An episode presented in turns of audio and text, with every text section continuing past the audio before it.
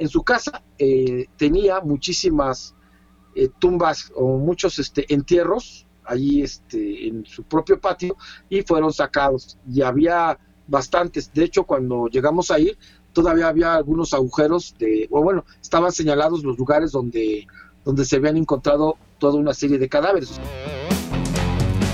El mundo paranormal de Bani te llevará a la oscuridad. Despertará tu miedo, llegando siempre a la verdad. Extraterrestres que cerca están, pruebas que Bani te mostrará. Muertos vivientes, tu espectros ya, de unas pendientes que explotarán en terror. Tu temor.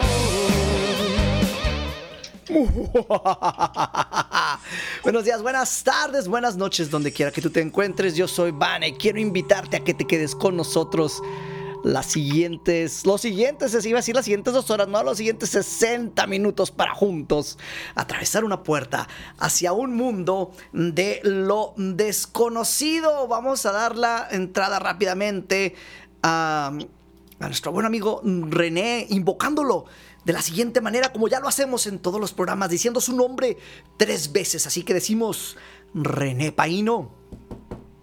René Paino. René Paino. ¿Estás ahí? ¿Quién es? Ay, creo que me equivoqué de, de invocación, no es la de René Paino. Me estoy bañando. René. Malas noches, Vane. Malas Malas, noches. a todo el auditorio del mundo paranormal de Vane. Bienvenidos a una emisión más donde se va a poner espeluznante porque el tema, eh, tanto el tema como las noticias paranormales están. uy, así que Por- bueno, les recomendamos discreción porque tenemos imágenes fuertes el día de Por, hoy. por cierto, René, ¿sabes cuál es el tema de esta noche? A ver si esto te, te ayuda, mira. A ver. Ah, ah, no sé qué tiene que ver el. eh, vas a hacer. em, vas. eh, leche cortada eh, para. Eh, para, el, para, tu, para tu Soy serial. El, el, asesino serial. René. Hoy, ahorita más adelante vamos a tener a César Buenrostro con nosotros, asesinos seriales esta noche. ¿Qué te parece si hoy hacemos un, un reborujo de las cartas, René? Y cambiamos el orden de los factores y nos vamos directamente con el invitado. ¿Qué te parece? Pues Que me ya, parece. cambió, que ya cambió la orientación de su cámara, ya la tenía bien. Vamos a esperar me a que la... parece a que una, la- una genial idea que, que hagamos eso hoy. Y, y saludos a, a Ricardo Cantú que nos está viendo, escuchando en este momento. Te mandamos un fuerte abrazo. Y ahora sí, vamos a poner aquí en la cámara a nuestro buen amigo desde la Ciudad de México, César Buen Rostro. César, malas noches, ¿cómo estás? Hola, mi querido Vane, pues aquí este ya di- este, perdón, listo para a platicar sobre asesinos seriales o lo que venga en este momento que va a estar bastante emocionante. Es un tema muy peleagudo, ¿eh? Así que aguas, vamos con todo. Así es, eh, de hecho el, el tema de hoy está fuerte porque lo que vamos a platicar esta noche son hechos, cosas que han sucedido así tal cual pasaron y tal cual se registraron. Eh, hoy no vamos a estar hablando, de- bueno, a lo mejor habrá dudas y supuestos, pero no es así como me imagino que, o yo creo que no, hoy sí van a ser hechos reales y fuertes sobre asesinos. Como ya dijimos, va otra vez, mira, ahí te va. Seriales. Por cierto, para la gente que, que nada más nos está escuchando, saludos en las, a, a todos los que están en la Super 97.7 en Hermosillo, Sonora.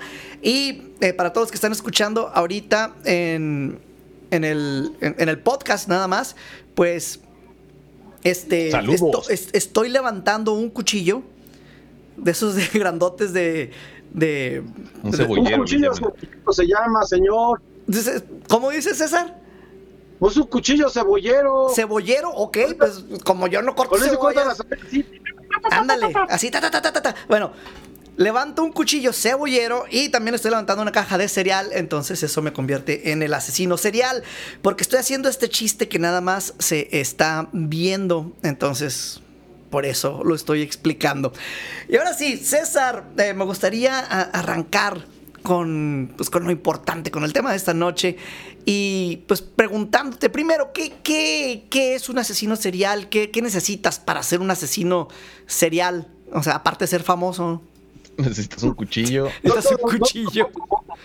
Eh, fíjate que esa es una buena pregunta, mi querido Vane, porque habría que ver cuál es la diferencia entre un asesino serial y un genocidia, un genocidia, un genocida, un genocida, o sea, una persona que también mata a muchas personas en un país, como por ejemplo eh, Hitler habrá sido un genocida, eh, Stalin, Mao, Mao Tse, que mataron muchísima gente en su país. ¿Qué onda con, con estas eh, personalidades? Ellos son genocidas, o sea, no matan a sus víctimas directamente, sino que a través de sus prácticas los, eh, los eliminan. Y de hecho, este, espero no ser muy incómodo en esta apreciación, pero el mismísimo Che Guevara vendría siendo, vendría aplicando en esto. La gente no sabía si ponerlo entre genocida o asesino serial, ya que a veces dicen las lenguas que allí en la cabaña donde él trabajaba, eh, a veces se encargaba eh, él mismo de ejecutar a la gente. Digo, lo siento si hay gente que piensa que, que el Che Guevara era la gran persona, la gran persona, pues hay evidencia de que, bueno, y la historia lo marca así, él, él estuvo a cargo de, de la cabaña, que era el lugar donde estaba la, la gente que, pues, que por algún delito contra el sistema tenía que pagar sus, sus crímenes. Entonces, eh, el, asesino serial, pues prácticamente eh, tiene contacto con la víctima directamente y el genocida no, pues él manda a matar a la gente. Así que bueno, aclarando este punto, pues vamos a ver que también se encuentran aquí personas llamadas eh, psicópatas, personas que tienen eh, problemas mentales, que la ciencia no ha especificado, no ha encontrado bien cuál es el problema en el sentido de que, bueno, vamos a ver que este, este niño está creciendo y, y, va teniendo tendencias psicópatas, vamos a arreglarlo. No se puede, todavía no hay mucha información como para decir, este niño va a ser psicópata. Eh, ¿Cuántos de nosotros, eh, probablemente en algún momento de nuestra vida, hemos tenido que convivir con gente que ni siquiera sabemos qué onda con él y de repente te das cuenta de que detrás de todo, de todo lo que hacía, incluso que podría aparentar ser buena gente, era eh, un psicópata, una persona que era un, asesino en, en, potencia.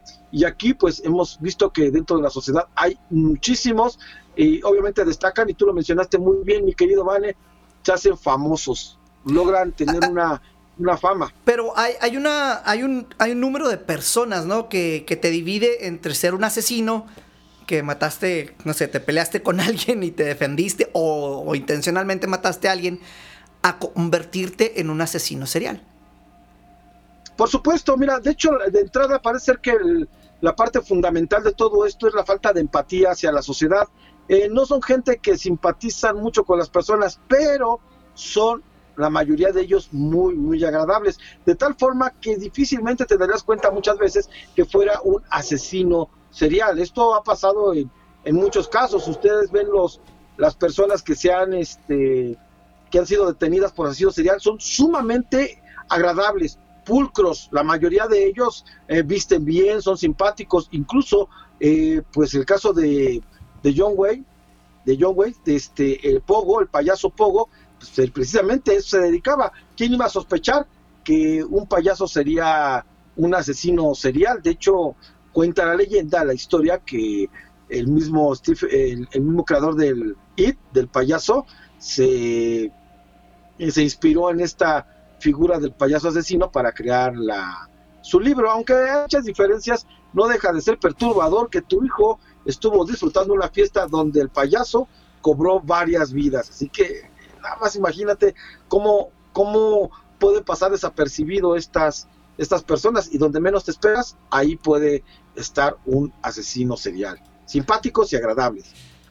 René, eh, bueno, a lo mejor ahorita buscamos ese dato, pero hay, hay un número de, de, de personas eh, que, que, te, que, bueno, para calificar como asesino serial, que tienes que matar a cierto número de personas y en cierto periodo de, de tiempo.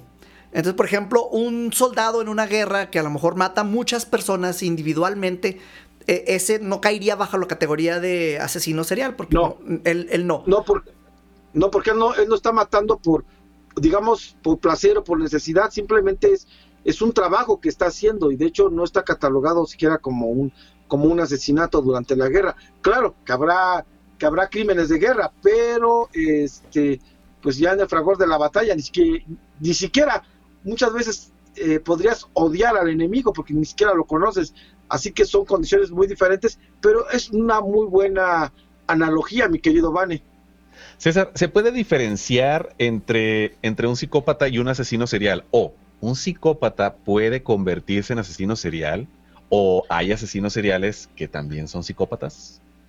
Bueno, de hecho, el, asesino serial eh, vendría siendo eh, un, este, un psicópata, pero la pregunta al revés, al revés, este, está más, más complicada, pero de que sí tiene problemas de empatía, de que sí tiene problemas eh, de desarrollarse en la sociedad, eso es un, es un hecho. Porque las víctimas, por lo regular, eh, casi siempre entre ellas, puede haber una relación, más bien hay una relación entre ellas. Eh, te fijas que muchas veces algunos asesinos seriales se han ido por el tema de, matar prostitutas, por ejemplo. O sea, el asesino serial tiene ya una, eh, pues, una cadena o una situación. Un perfil. Que cumplir, un perfil, un perfil que cumplir. Sin embargo, este, los asesinos seriales son más, son diferentes entre sí, pero ellos sí buscan un perfil para, para detenerlos, porque ha sido también producto de las experiencias que han tenido en su vida, definitivamente. La mayoría de ellos este, se ha verificado que han tenido una vida muy, muy difícil. El caso de Charles Manson, que incluso su mamá lo vendió en alguna ocasión, su mamá este, eh, pues eh, bueno, él se daba cuenta que su mamá se dedicaba a la prostitución, entonces pues el tipo no tuvo una vida sencilla por donde quiera que la veas. Casi siempre las motivaciones vienen de una niñez terrible, ¿no? De un maltrato inhumano eh, en la, en la niñez, entonces como que se distorsiona la mente y crecen, pues es una persona que crece ya sin, con, pues con una imagen distorsionada de lo que es la, la vida, ¿no? La... Así es, de ahí, la, de ahí que te decía que la, la, este, la falta de empatía hacia las demás personas y, la falta de, valor hacia la vida misma. Iván el Terrible, por ejemplo, acostumbraba este, matar, matar perritos y gatitos arrojándolos desde, desde su balcón. O sea, son personas que, que no tienen el valor de la vida, que no saben el valor de la vida. Recientemente, César, escuché un dato que me, que me dejó la sangre muy helada porque era acerca de la cantidad de personas que sufren psicopatía en la sociedad en donde estamos nosotros, nuestros vecinos, nuestros amigos, que padecen eh, cierto grado de psicopatía, solo que no, no, no asesinan. O sea, están los que asesinan y los psicópatas que no asesinan. Entonces, ese, ese dato me, me, me, dejó muy frío porque era como tipo el 50% de la población padece cierto tipo o cierto grado de, de psicopatía. O sea, es un número demasiado grande. No, no, sé, si tengo bien la información, si tú tengas un, mejor dato.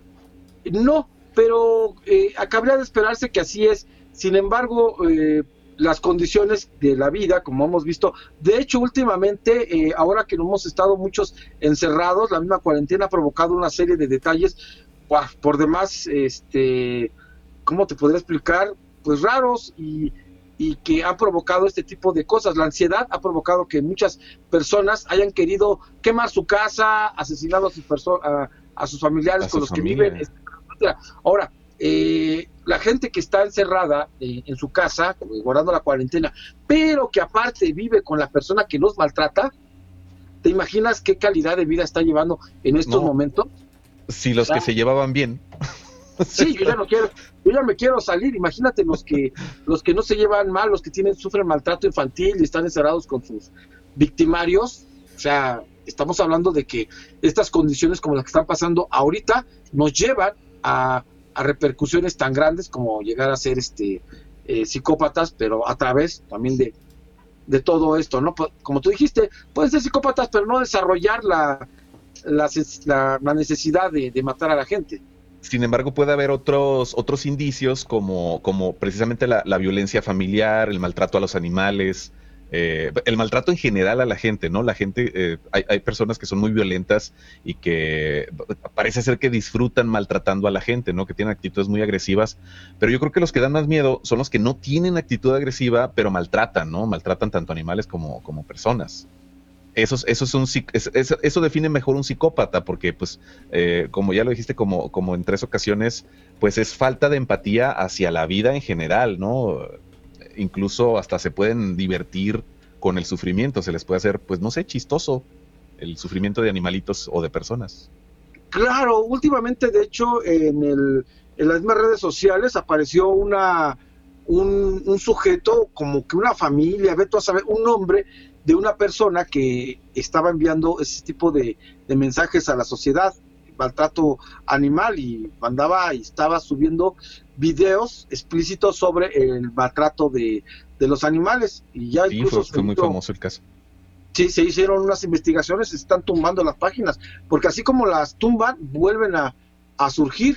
Y de hecho, hay personas que disfrutan este tipo de cosas buscando siempre el tipo de tema que se llama gore, que si bien ellos no asesinan, gozan viendo cómo se maltrata a las personas, que no deja de ser eh, preocupante, ¿eh? no deja de ser preocupante este tipo de, de prácticas que incluso en muchas ocasiones llegan hasta nuestros pequeños. Sí, claro, es, es, es, una, es una situación terrible y, y, y mucha gente ni siquiera tiene conciencia de todas estas cosas horribles que existen como los famosísimos y, y de, de, pues desde, hace muchísimo tiempo los videos y películas snuff, que es precisamente mmm, pues algo, algo muy fuerte de ver porque son asesinatos reales, eh, víctimas reales y hay películas incluso, no, no se van a... Si, la película... El silencio de los inocentes la, la, es una... la, no, la película que trata de eso específicamente es con Nicolás Cajas, se llama Jaulas, Nicolás Jaulas, se llama 8 milímetros. Sí, eh, sí es, es, es, una... Pero también, bueno, hay, hay un... En, en, el silencio de los, de los, inocentes hay un asesino serial, ¿no? Es, es un, o es un psicópata. Bueno, ahí, eh, ahí eh, es donde me entra la, la duda entre si se diferencian o se combinan la psicopatía con, con, con ser asesino serial. Bueno, definitivamente debe de, hacer una, debe de haber una psicopatía. De hecho, es el, el lenguaje que, que, utilizamos para, para determinar este tipo de cosas. Y respecto a los asesinos seriales, ¿cómo no se considera uno de ellos?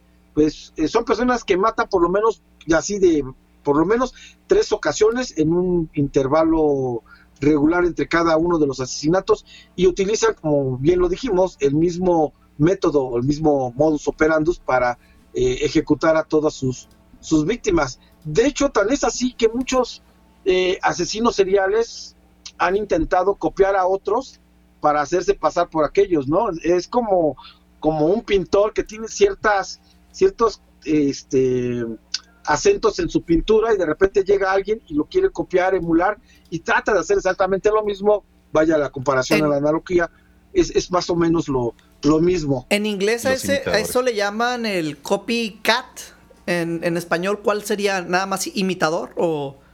El gato copiado. El gato, no, sí. Así, es que así se llama, o sea, el copycat, pero en, en, en español no sé si tenga un nombre específico para, ¿Y, ¿y cuál es la eso? relación, eh, digo, por el, para el término en inglés, eh, de dónde sale la relación de copycat? Bueno, es, se usa para el, el, copión, básicamente. O sea, es el, ah, okay, copión, okay. y, pero en, en cuando, en, cuando ves así lo, los textos de los asesinos seriales, el copycat de tal asesino. O sea, que es alguien un... que está tratando de, de copiar. Ahora, ahorita que mencionas esto, César, sé de que eh, en muchas de las ocasiones los policías que hacen las investigaciones no, no dan toda la información. O sea, hay datos que siempre se quedan pues bajo llave, ¿no? Para que para evitar precisamente a, los que a los copiones, a los copycats y para que saber si realmente es el asesino quien está haciendo eh, las cosas porque dejan marcas, dejan una, una, una huella por llamarlo de alguna manera.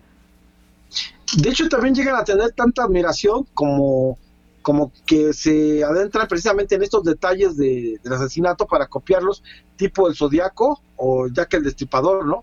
Que, que eran muy conocidos y entonces también se les copiaba. Y luego aparecen asesinos como que mucho tiempo después cuando dicen, como eh, por ejemplo, a Jack el Destripador nunca se le pudo atrapar y entonces llega otro émulo y de repente dices, no puede ser el mismo Jack el Destripador porque hay muchos años de, de diferencia entre el último y el siguiente caso. No podría ser porque ya estaría o muerto o exageradamente viejito, o al menos que sea así como un alguien que no muere nunca, ¿no? Sí, y estos casos son eh, muy interesantes en esta manera de, de, trabajar, porque aquí en México tan solo el caso de la Mataviejitas, que era una luchadora, eh, era una luchadora profesional y que pues mató a bastantes eh, personas, les quitó la vida, pero su perfil para las víctimas eran, eran personas grandes y señoras este, ya grandes que les quitaba la vida. Entonces ahí tenemos eh, muy bien definido lo que es el perfil en este caso de, de ella, ¿no? La, la, la famosa Matavejitas y además contaba con, con esa facultad de que pues, tenía fuerza por ser luchadora, sus víctimas pues no podían ofrecerle mucha resistencia. Dices, eh, ahorita me acordé de una película que combina las tres cosas, psicópata, asesino serial y eh, ay me, me, faltó el, el, fragmentado. el otro el otro término, no, una, una un poquito más, más anterior de 2007, Mr. Brooks con Kevin Costner. Mm, sí. Ajá, ¿cuál era el otro este término? Dice Eh, psicópata, asesino serial. Y, y lo, lo, acabamos de decir, pero se me fue la idea. Regrésenle.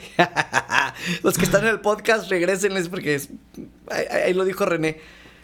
Sí. Bueno, miren, lo que pasa es que no podemos mortificarnos mucho por este, por estos detalles, porque ni siquiera los eh, neurólogos, los, los psicólogos ni los psiquiatras pueden dar con la clave de, de, todo esto. Pero lo que yo sí me di cuenta en algún tiempo, en algún momento, eh, cuando estuve estudiando este tema y que incluso me fui a, al museo de los hombres, de los vampiros y hombres lobos, porque así se les conoce a los asesinos seriales, que comen carne. O sea, aparte hay otros que son asesinos seriales y que tienen y que tendencias de, de, caníbales. Eh, y no sé si tú sepas, Vane, eh, o sepan ustedes, cuál es la diferencia entre un hombre lobo y un vampiro eh, dentro de este tema de los asesinos seriales. Oh, ok, okay. pero nos estamos pasando a criaturas ya míticas no, o... No, no, no, no, a la descripción o a la analogía que hacen por la forma en cómo tratan a sus víctimas. En este ah, caso, okay. cómo se las comen. Eh, pues el hombre lobo, ¿qué sería?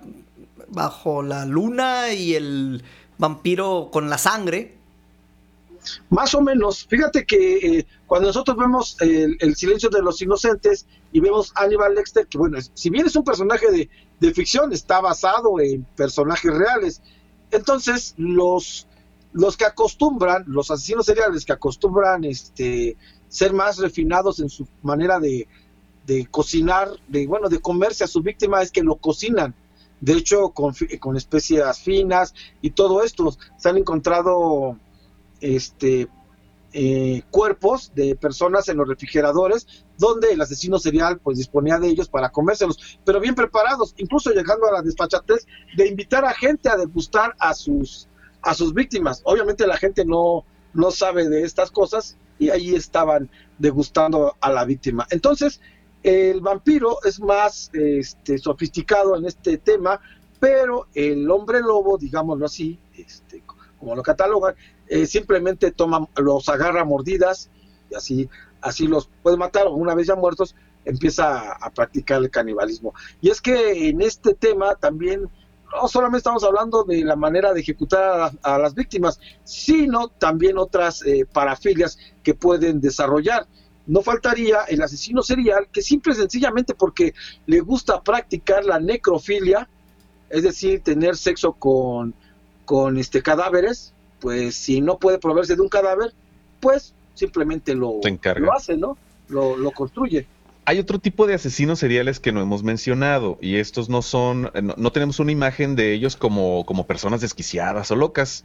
Andan, an, andan literalmente entre nosotros y estos son los sicarios. ¿Estos en qué categoría los podemos meter, César? Pues es que el sicario es como, pues es el que se alquila por, por esto, no lo hace por, por gusto. Eh, sino esos por, quedarían por como, como los soldados, tal vez, ¿no? O sea, porque pues, están en una guerra, ¿sí? a lo mejor no del gobierno, bueno, a veces contra el gobierno, pero, pero es, es como un soldado, o sea, la, le dan una orden y va y mata a la persona, o sea, no, no lo está haciendo él porque él quiere ir a matar a, a esa persona, ¿no? O sea, está recibiendo una orden. Ajá. Y, no es su deseo, no su voluntad. Exacto. Este, eh, el que mencionas, más bien me imagino que sería como una especie de, de, mercenario, ¿no? Alguien que se alquila para... Claro que no faltará quien lo haga por gusto. Te hablaba yo del mismo Che Guevara, que en sus cartas que le mandaba a su padre, de- él mencionaba, mira padre, me ha encantado, eh, le he disparado a un hombre, he matado a una persona y ¿qué crees? Me ha encantado. Y en base a eso sí se desarrolla toda la historia. Entonces, a veces podríamos pensar que ya no, ya no quería castigar por castigar a la persona, simplemente por el hecho de quitarle la vida. Una de las historias más eh, macabras que yo este, llegué a entender, igual no es cierto, decían que una vez una, una señora llegó muy preocupada a suplicar por la vida de su hijo, un chamaco de unos 22 años, y que ella llegó un viernes, lo iban a ejecutar el domingo, y le suplicó al Che Guevara, este, ese, pues, Che, mire, eh, fíjese que pues acabo de venir porque sé que el domingo ejecutan a mi hijo y por favor no, no lo hagan, dice el Che. ¿Sabe qué? Me ha conmovido, usted ha caminado mucho y pues, tiene que este, esperar para el domingo, ya toda esta onda, dice, voy a hacer algo por usted, lo voy a ejecutar hasta ahorita mismo para que no tenga que esperar. Y pum, le mete un tiro, así Oh, se la gastaba. Aunque esta historia puede ser mentira, porque creo que también se la adjudicaron a Francisco Villa, algo parecido, pero vaya, no dudaría que alguien hiciera ese tipo de, de cosas, que, que incluso navegue con bandera de buena gente, ¿no? Y, y ya, ya que estamos, en, en, por ejemplo, en el Che Guevara, de los asesinos así más conocidos, ah, íbamos a platicar de, de algunos de ellos y entre los que mencionamos antes del programa, César, había uno mexicano. Este, ¿con cuál quisieras? Cárdenas, ¿Perdón? ¿O cuál? Eh, no, ¿El eh? Sí, el que ¿O tú cuál? quieras. Vamos a platicar la historia así específica de uno y las cosas que hicieron. El, el de Goyo Cárdenas a mí se me hace muy interesante la, la historia. eh, muy fea la historia. O sea, interesantemente fea. O sea, por lo que sucede al final, sobre todo. Eh, entonces, me gustaría que desarrolles esa historia. ¿Cómo ves? Pues este, no me la sé al, al 100%. Esta historia la, la analicé porque en algún momento eh, en Televisa estábamos haciendo un piloto para contrarrestar los programas de la otra televisora y entonces nos llamaron y el caso era de el, el Goyo Cárdenas que entre sus gracias tenía la de pues ejecutar pequeñas, o sea menores y era pues algo horrible pensar que que le podía quitar la vida a las niñas. Entonces, bueno, ¿y cómo lo confirmaron que al final mató tantas personas? Porque eso es lo que, eh, cómo, cómo este, llevas a la cárcel a alguien y le das, este, ¿cómo te dices? ¿Cómo le dices? Y, lo, y resulta culpable. Bueno, pues es que en su casa, en su casa eh, tenía muchísimas eh, tumbas o muchos este, entierros allí este, en su propio patio y fueron sacados. Y había bastantes. De hecho, cuando llegamos a ir, todavía había algunos agujeros de, o bueno, estaban señalados los lugares donde, donde se habían encontrado toda una serie de cadáveres. O sea, el sujeto, eh, por el número que digas tú que lo hayan este, sentenciado, por el número que digas, aún así, aún así, este, se sospecha que había mucho más. O sea, él se fue por lo, por lo bajito, era completamente un sujeto que le gustaba asesinar a las personas. Pero el cambio radical o lo que pasó este, después de que fue detenido y fue incluso este, metido en el Lecumberri, que era un lugar que tan solo de mencionarlo le daba miedo a los mismísimos presos que iban a llegar ahí, porque sabían que su vida ya no iba a ser sencilla.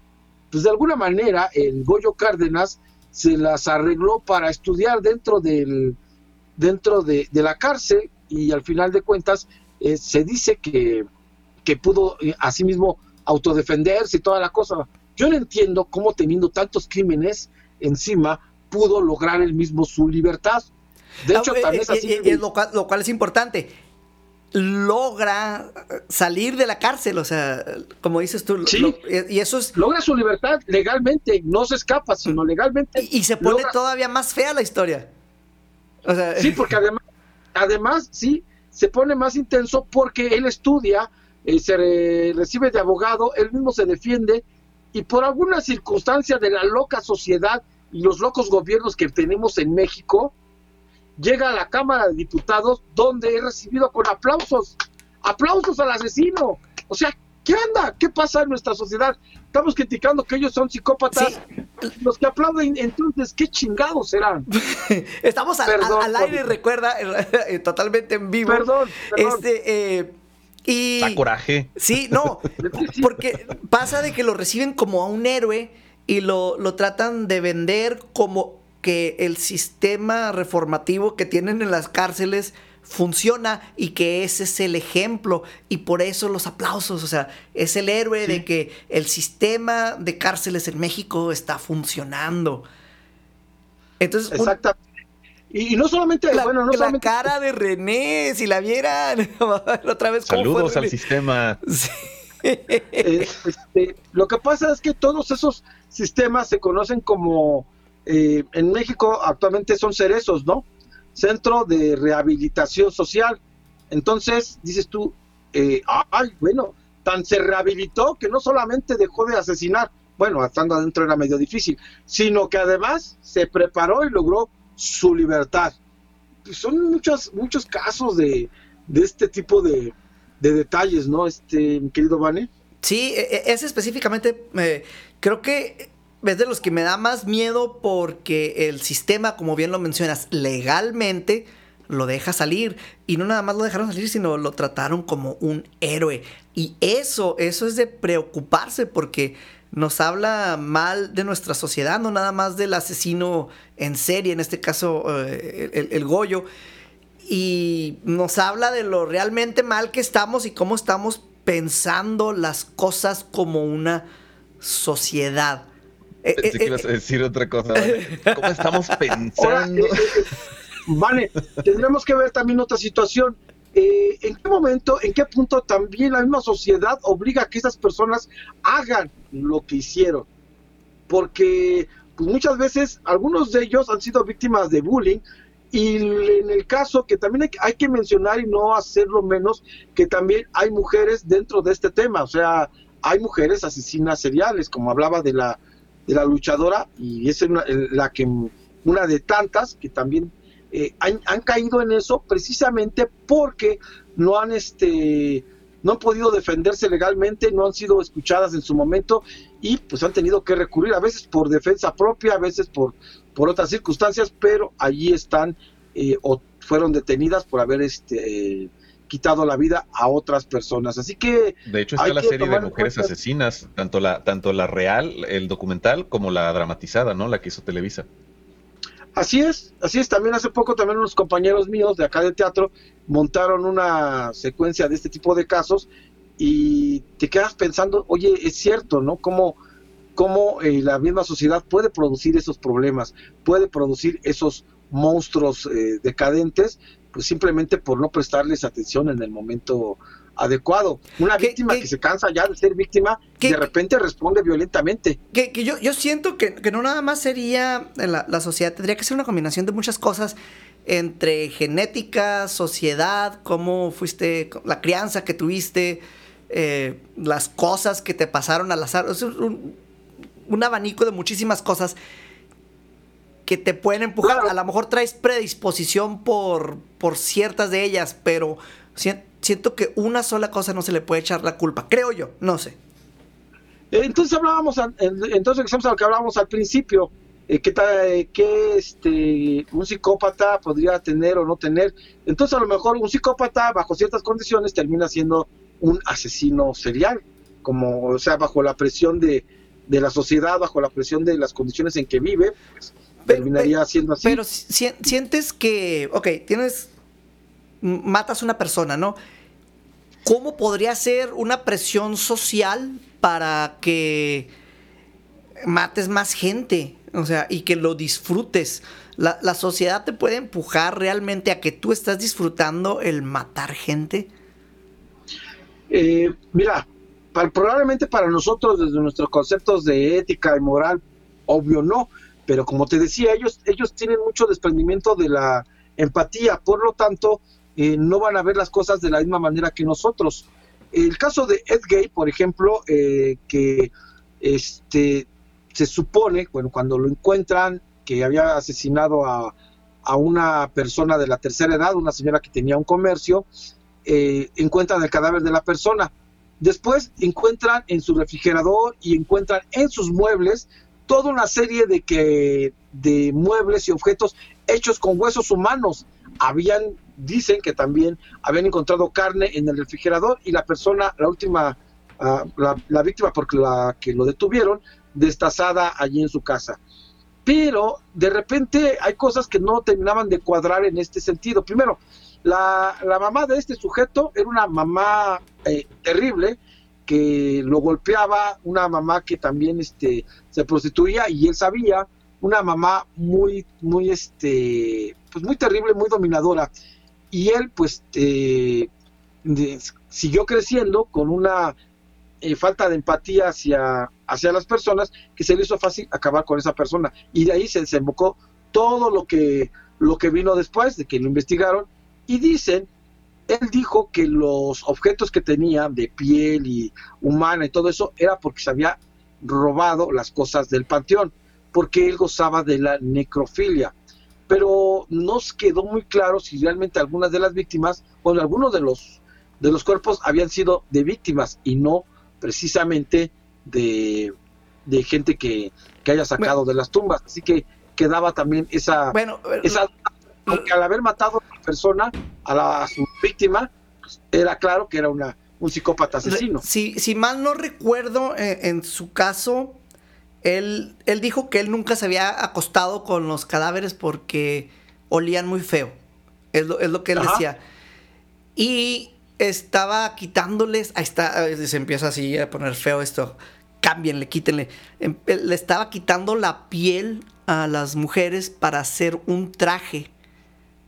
Sí, Entonces, sí, porque además, además eran casi siempre mujeres. Ajá, y estaba haciendo un traje completo de piel porque él estaba reconstruyendo a su madre porque él se quería poner el traje y ser su mamá a través de, Sí, de- de estaba- este- de este disfraz que estaba haciendo con piel humana, o sea, la, que- Pues ahí hay una mente muy dañada ahí, definitivamente. O sea, que ¿qué debe de pasar? la cara de René así todo sacado de onda. para, para hacer eso, ¿no? De hecho, este, en el silencio de los inocentes, eh, el asesino se- serial que están buscando está basado en, en este, en este personaje. No sé si te acuerdas que en la película el sujeto también hace prendas con, con la ropa de sus víctimas. Algo eh, perturbador, por donde quiera que lo veas, no te puedes llegar a, a imaginar que haya alguien que disfrute estar haciendo ese tipo de cosas. Cuando llegaron a su casa había eh, este platos, tazones, vasos hechos con hueso, con, con cráneos, etcétera, etcétera. Encontraron algunas em, cajas con pezones, con vulvas, eh, es, es decir, puras partes de, de mujeres. O sea, tenía esa fijación, como bien decíamos, que, que eran puras mujeres. Hay otra- a- antes de, de terminar de salir de, de- de ese tema, hay una película también con, con Halle Berry donde hay un asesino que eh, eh, ta- también hace, hace algo similar, les corta la cabellera a niñas güeritas con, con el- la finalidad de hacer pelucas y ponérselas. Ah, Y las, la- igual las secuestra, las, eh, no las viola, solo las asesina y les, y les corta la cabellera para hacer pelucas. Y tienen que ser niñas rubias, adolescentes rubias. No sé si la han vi, visto no. esa, esa, esa película. Se llama Kidnap o... eh, ¿Cómo le pusieron en español? Ah, Secuestro. Oye, está. Y es que esas películas están basadas en, en asesinos seriales verdaderos. desaparecido. ¿Cómo? Sí, desaparecido. desaparecido se llama en, en- en español la película. Sí, muchas películas, te digo, son basadas en estos eh, hechos y pues eh, te das cuenta de que de que a lo largo de la historia han pasado todas esas cosas. Y además cuántos cuántos no deberán estar este por ahí libres una vez una, un amigo con este interés que hay de las casas embrujadas y, y todo eso pues me invitaron a una casa que estaba embrujada. Yo no sabía no que a dónde me llevaban. Pues no me van llevando a la casa donde había vivido un un sujeto enfermo igual. Y ahí cuando llegué ahí sí estaban las las este eh, las líneas que decían no traspase y estaban los agujeros donde había enterrado este sujeto a las personas. Algunos aseguraban que tenía que hacía pactos con el diablo y que por eso había figuras ahí no que también puede ser otro modus operandi de que supuestamente hay hay víctimas que, que tienen que ser sacrificadas hacia hacia Lucifer o lo que tú lo que tú quieras. Pero es impresionante cuando llegas a esos lugares y te das cuenta que estás en un sitio donde eh, habitó un ser con estas características y que además, en ese caso donde yo fui, no había sido atrapado todavía. Es decir, que seguía libre. y se le vaya a su casa, tranquila. Y uno aquí, ¿verdad? De, qué, buena idea, ¿no? De, tus amigos. Sí, sí, a veces no, no los... Hay gente que no mide el, el peligro en este tipo de, de cosas, ¿no? Y es, no, es que vamos a hacer una, una exploración urbana, vamos, sí, pero de repente hay cosas que sí se pueden salir de control y además eh, puedes entorpecer a veces las investigaciones. Sí, que es, lo, peor del caso, ¿no? Ya, eh, este, imagino a, René, que es bien sacatón, no se metería ni a 100 metros cerca de esa casa. Tú hablaste con Italia el otro día, ¿verdad? Así es, e, e, ella, ella contó, eh, pues e, es, es, investigadora, este, es forense, ¿no? Es forense. Es forense. Entonces, ella estaba contando que pues, se ha desensibilizado mucho a, a todo eso, ¿no? Que pues para ella es ver estas cosas que aquí platicamos y nos sorprendemos, para ella son algo normal. Este, porque pues, es, su, chamba, ¿no? Imagínate que tu chamba sea ir a, pues a ver muertos. Y muertos no de causas naturales, sino asesinados este, de mil maneras, hasta donde la imaginación llegue. Hasta donde la imaginación llegue, exactamente. Eh, te iba a platicar también, regresando un poquito al tema de los vampiros y hombres lobos y estas, estas cosas, porque nada más es una diferencia así como no es muy técnica, pero es como para darle ahí una diferencia a estos aspectos. Eh, la mayoría, bueno, una gran cantidad de estos eh, asesinos seriales se visten muy bien, te decía, hablan muy bien, son muy corteses, muy educados, y de hecho muchos de ellos en su vida privada no son, bueno, son, no, quiero ser políticamente correcto, así que si cometo alguna discusión, por favor me la hacen saber, eh, son gays, entonces, este, la frustración que tienen de tener que casarse con mujeres, porque muchos de ellos incluso habían sido casados con, con mujeres, yo creo que, bueno, esta frustración y todo este hecho de, ocultar una segunda, segunda vida los, los hace eh, propensos a tener algo con que desquitarse. Entonces, otro de los temas que son bastante perturbadores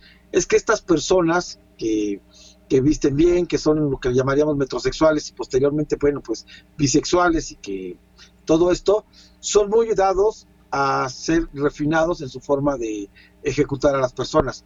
Porque a veces como quiera que sea, dices, bueno, ya los ejecutan y ya, no, no, no, no, hay quienes aparte tienen un método donde tienen que ver sufrir a la, a la víctima y eso es eh, pues bastante perturbador porque dices, güey, si, y si alguien eh, o yo caigo con este sujeto, ya sé la que me, la que me espera, ¿no? O sea, ya saben la metodología, aunque obviamente como tú dices, no, las mismas autoridades no te van a dar todos los detalles, no te van a dar las facilidades, por lo menos te imaginas por dónde van ciertas cosas. Así es, así es. Y también mencionaste de, un caso eh, César, este no sería como asesino serial, pero ahorita que estamos hablando de asesinatos y que se acerca el Halloween y todo lo tenebroso, eh, hablaste del Black Dahlia, la Dahlia negra. La Dahlia negra, este, no, no lo mencioné, no me acuerdo haberlo mencionado, pero ese es un, un caso este, bastante espeluznante, pero no, no tengo muchísimos detalles de, de eso y no me gustaría quedarte mal. Te lo cambio por la familia Manson. Va, adelante. Oye, por cierto, ¿viste, ¿viste la película de eh, una vez, eh, era una vez en Hollywood? Reciente, ¿sí? Sí, sí. Cambian la versión, me parece fantástica. Ah, ah, bueno, ah. eh, no hace eso, ¿no? Sí, también lo hizo con Hitler, ¿no? Pero me acuerdo que, estaba, yo estaba en el cine y estaba con mi señora y, pues a mí, a mí me estaba encantando y yo que conozco la historia tanto de los actores como de la familia, bueno, la secta, ¿no? Y que sé lo que va a pasar. Este... Sí, cuando ves que llega a la puerta y toca y, y este personaje que hace DiCaprio le abre la puerta y ¿qué onda? Ah, pues busco tal cosa, ah, vive más adelante, ¿no? Ajá, entonces, y, conociendo el contexto histórico y, lo que sucedió al final, Y vamos a no arruinarle la, la- la película a la gente. Entonces yo estaba así en el asiento. Y, y mucha gente se le hizo aburrida la película porque a, a lo mejor entraron sin, sin conocer la, la historia de lo que había pasado. Entonces, el conocerla eh, de, de la familia Manson. Sí, volver a revivirla. Sí. Yo esperaba que nada más hacer. No, no- no eh, digas, no digas el final. No digas el final porque eh, para no No, pero te iba a decir eh, pedacitos como cuando se pelea con Bruce Lee, por ejemplo. Ah, sí, Anécdotas de ese tipo. porque se- siempre se, a- a- existía la leyenda, ¿no? De, de- de esa pelea. eh, pero no, no, pues no, ahí la hicieron su, su versión de lo que siempre se ha hablado en, en Hollywood que, que pasó. Eso se me hizo muy interesante. Pero los Manson, cómo tenían la, la secta, cómo se ve el, el rancho donde estaban viviendo, del, pues del que se. cómo se posesionan de él. En la película se ve. De hecho, sí, eh, aquí tenemos que hablar de varios factores que también influyen para que la gente caiga en esa en ese fanatismo. Ya hablamos de, asesinos seriales que actúan este eh, separadamente, trabajan este solos, pero sol- en solitario. Pero qué pasa cuando hay un cerebro maestro, como en este caso de Charles Manson, que ni siquiera participó en, en la ejecución? Él nada más lo mandó a hacer y ya. Pero entonces tú dices, ¿y, y qué tiene en la cabeza? Porque eran, la mayoría eran morras, la mayoría eran mujeres de la familia, perdón, que se que, que participaron en este en este crimen. Y entonces es cuando uno piensa, ¿qué tan malévolo, qué tan manipulador puede llegar a ser una persona como para hacer este tipo de cosas? El mismísimo Charles Manson había dicho que él era un satánico lavillano, de lo cual este Anton LaVey dijo, no, no, no, no, a mí no me embarren, porque nosotros no nos dedicamos a ese tipo de, de cosas. Y es cierto, o sea, lo que más respeta la, la religión lavillana, satánica lavillana, es la vida. Y entonces él les, les, este, les advirtió, yo no, no tengo nada que ver, luego, luego se, se quitó de, de en medio, pero ya Charles Manson ya se le había sentenciado a, a este productor de, de cine hollywoodense, ya cuando estaban filmando películas precisamente en, en otro edificio muy misterioso, que es el edificio Dakota, donde ah, asesinaron a John Lennon. Ahí el, el mismo Charles, Henson, Charles, este, Charles Manson le dijo, no te la vas a acabar, no te la vas a acabar, y ahí lo, lo sentenció, y fue que, que cumplió, aunque él no fue, mandó a, a las chicas, y lamentablemente pues eh, matan a, a la esposa, y ella pues Sharon, Sharon Tate tenía algunos meses de embarazo, ya se le notaba, ya estaba a punto de dar a luz, y aún así la, la ejecutaron. El productor por el que iban, no, no lo encontraron ese día, no estaba, pero ella estaba con sus amigos, la asesinaron, luego se dieron el lujo de escribir con sangre varias frases, entre ellas alguna de, de las canciones de los Helter, Beatles. ¿no? Helter Skelter, ¿no? Sí, donde también dijeron, a ver, ¿qué onda ahora los Beatles también son satánicos? Y ahí también se le hizo un, un flaco favor a los Beatles, ¿no? Donde también se les inco- incorporó como que una cuestión diabólica a los mismos. Es que ellos Como decían, siempre decían que la canción de Helter Skelter de los Beatles era un mensaje para que ellos eh, estuvieran haciendo eso. O sea, para que salieran a, matar. Que, que estaba ahí subliminal. Se agarraron de, de- eso con esa canción. Entonces, aquí, no, aquí el, el punto, mi querido Vane, es que te das cuenta que estuvo más sofisticado el tema. Tienen que actuar en una cadena de personas, eh, en un plan maquiavélico que, que ya, lo, ya lo tenían bien pensado. Entonces, es algo más, más complicado este tipo de cosas. Al final, pues Charles Manson se pudrió en la, en la cárcel. Él, este, le, él usaba una suástica en la, en la frente él de plano sí se veía que estaba muy loco, que no tenía, no sabía ni lo que estaba haciendo ni lo que, que- bueno, sí sabía, pero me refiero a que no tenía como que constancia de todas las consecuencias que atraería todo esto. Y, y también a él, así como mencionamos de- del Goyo, que lo, que lo tratan como a un héroe, eh, Manson se convirtió en una celebridad quien recibió cartas este, en la cárcel. eh, de matrimonio, sí, propuestas de grabó discos mientras estuvo preso, se hizo famoso, más de lo que ya era. O sea, él, él- él, inclusive preso, vivía como una celebridad. Sí, fíjate que, que de hecho, este, sí tenía eh, varias, varios admiradores. Es curioso cómo la sociedad también admira a este tipo de, de sujetos. Y es donde también tú dices, güey, o sea, ¿qué está pasando? Eh, antes, pues, tienes, dices, bueno, hay, ahí adoramos a los futbolistas, a los cantantes, pero asesinos seriales. O sea, ¿en qué mundo estamos eh, viviendo hoy día, no? Así es, así es. Híjole, eh, pues César, se acerca Halloween. eh, ¿Qué vas a estar haciendo? Bueno, Halloween y Día de Muertos. eh, ¿Qué vas a estar haciendo esas fechas? Aparte de Pues todo cuidándote lo de que los asesinos. No, mira, pues ahorita todo lo que es las fechas de octubre los, y algunas de, de noviembre, eh, tenemos invitados para hablar de fantasmas y todo eso. Entonces es lo que, lo que hago, mm, este, hablar de fantasmas, de Halloween, de monstruos, cosas que nos, que nos gustan. Y es un mes, desde siempre ha sido un mes muy bueno para, para los que nos dedicamos a esto. Tú te acuerdas que tenemos ya muchos años de conocernos y siempre han sido como que es el trabajo, el trabajo. De hecho, este, luego, hace rato no me acordaba del, del, del compromiso, Decía, yo lo tengo, pero no recuerdo qué día. Y entonces ahorita tuve que acabar rápido, venirme para acá porque eh, procuro no, no quedar mal con nadie. Este, entonces, pues esa es la, la consigna de que hoy es a, a darle duro con estos con estos temas y a tragar pan de muerto como Do- desesperado. ¿Dónde te podemos estar siguiendo ahorita para ver todos estos programas que vas a estar realizando en los siguientes días? Por supuesto, tengo prácticamente todas las redes acorraladas, hasta TikTok. No te burles, Manny. Tengo Pero- TikTok. César Buenrostro, TikTok, eh, Facebook, Instagram, en, en, ¿cómo se llama? En Twitter, publico eh, leyendas cortas, así que por ahí me pueden encontrar. Estoy en la plataforma de You Know, también donde pues todos los días estamos transmitiendo, así que hay mi canal de YouTube, que es lo principal, el canal de YouTube donde transmitimos todos los días y es prácticamente nuestro trabajo hacer este tipo de, de cosas, de, de los misteriosos, pues ya sabes, mi querido Vane. Pues perfecto. No sé si andas por aquí todavía, René.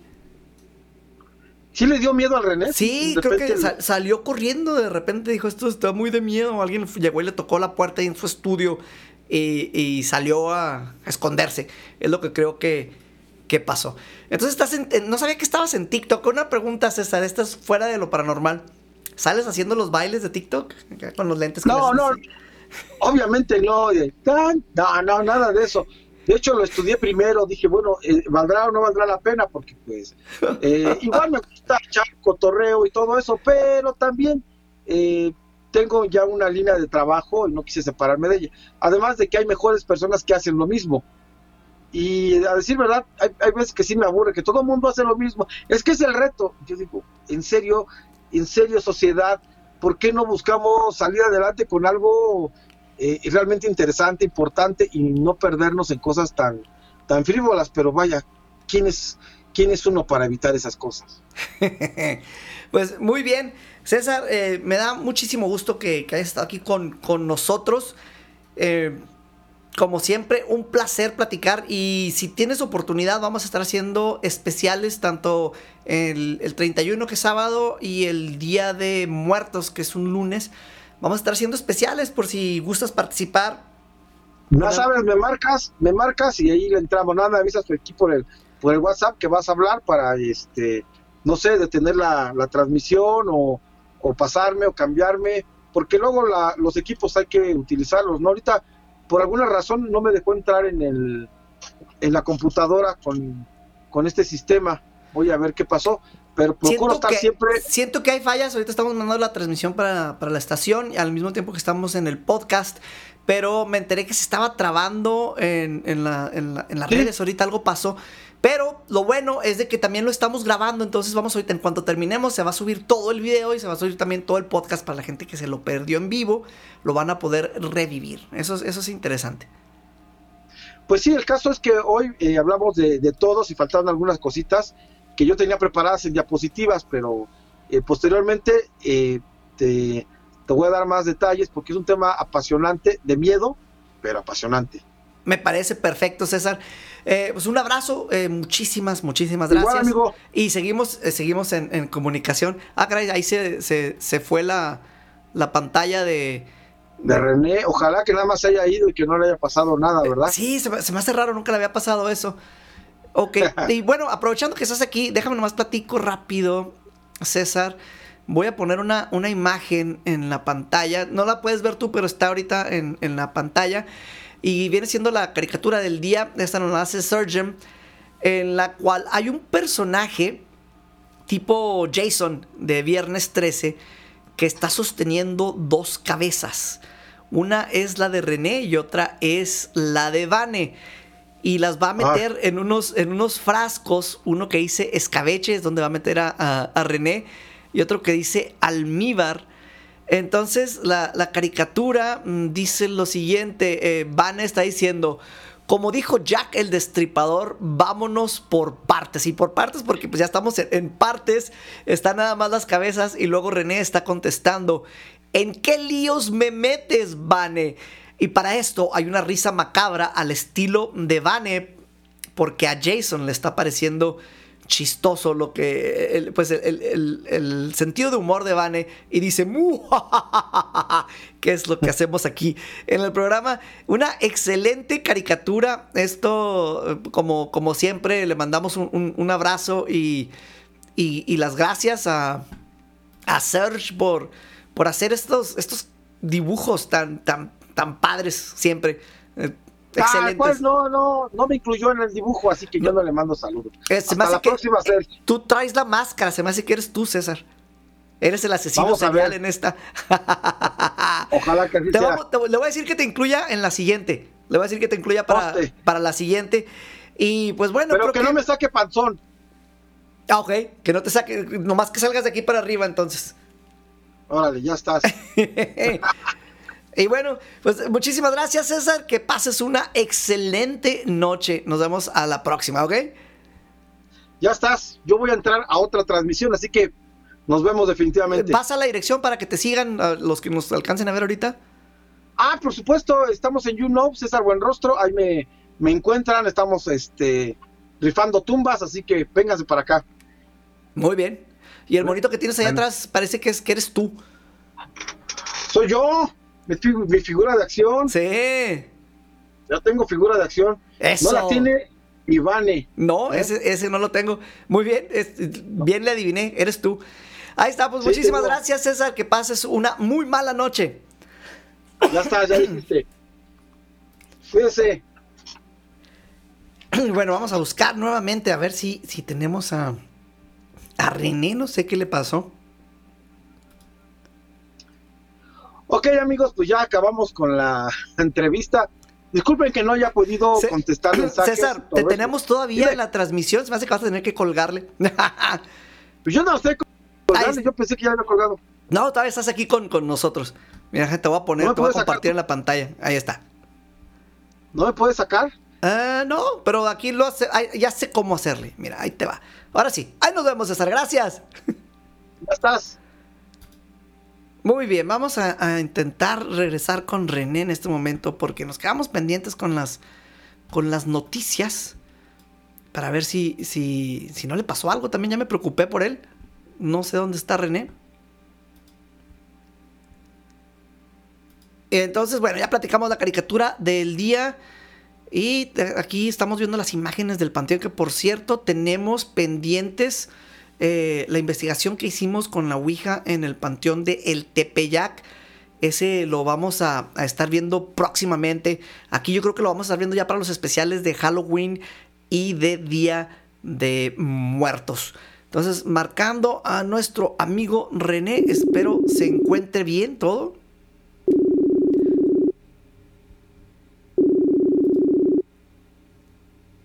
Ahí le estamos ya marcando, como podremos escuchar.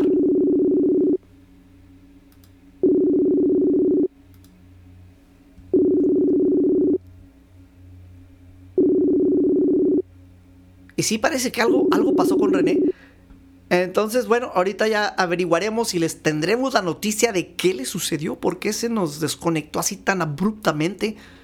Se lo abducieron unos extraterrestres. Bueno, el programa de hoy muy interesante, eh, muy escalofriante por lo, lo que hacen estas personas que se deciden repentinamente matar gente y matar más gente y disfrutar el seguir matando gente y en muchos casos el hacer rituales de estos asesinatos que están realizando. Y como mencionó César, en, en muchas ocasiones estos son personas muy educadas, que se visten bien y que no sospecharías que son asesinos, asesinos seriales.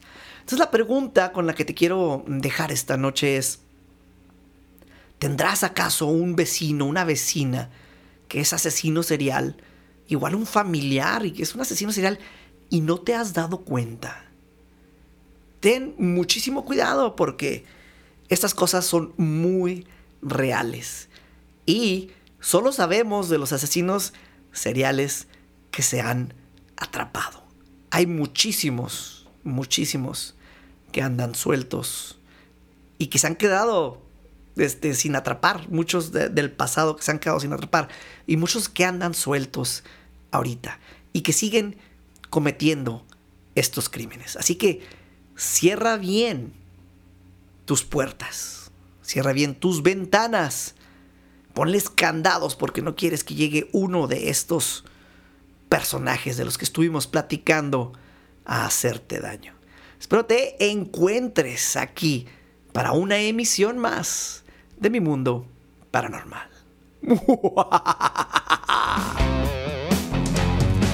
El mundo paranormal de Bani te llevará a la oscuridad. Despertará tu miedo, llegando siempre a la verdad.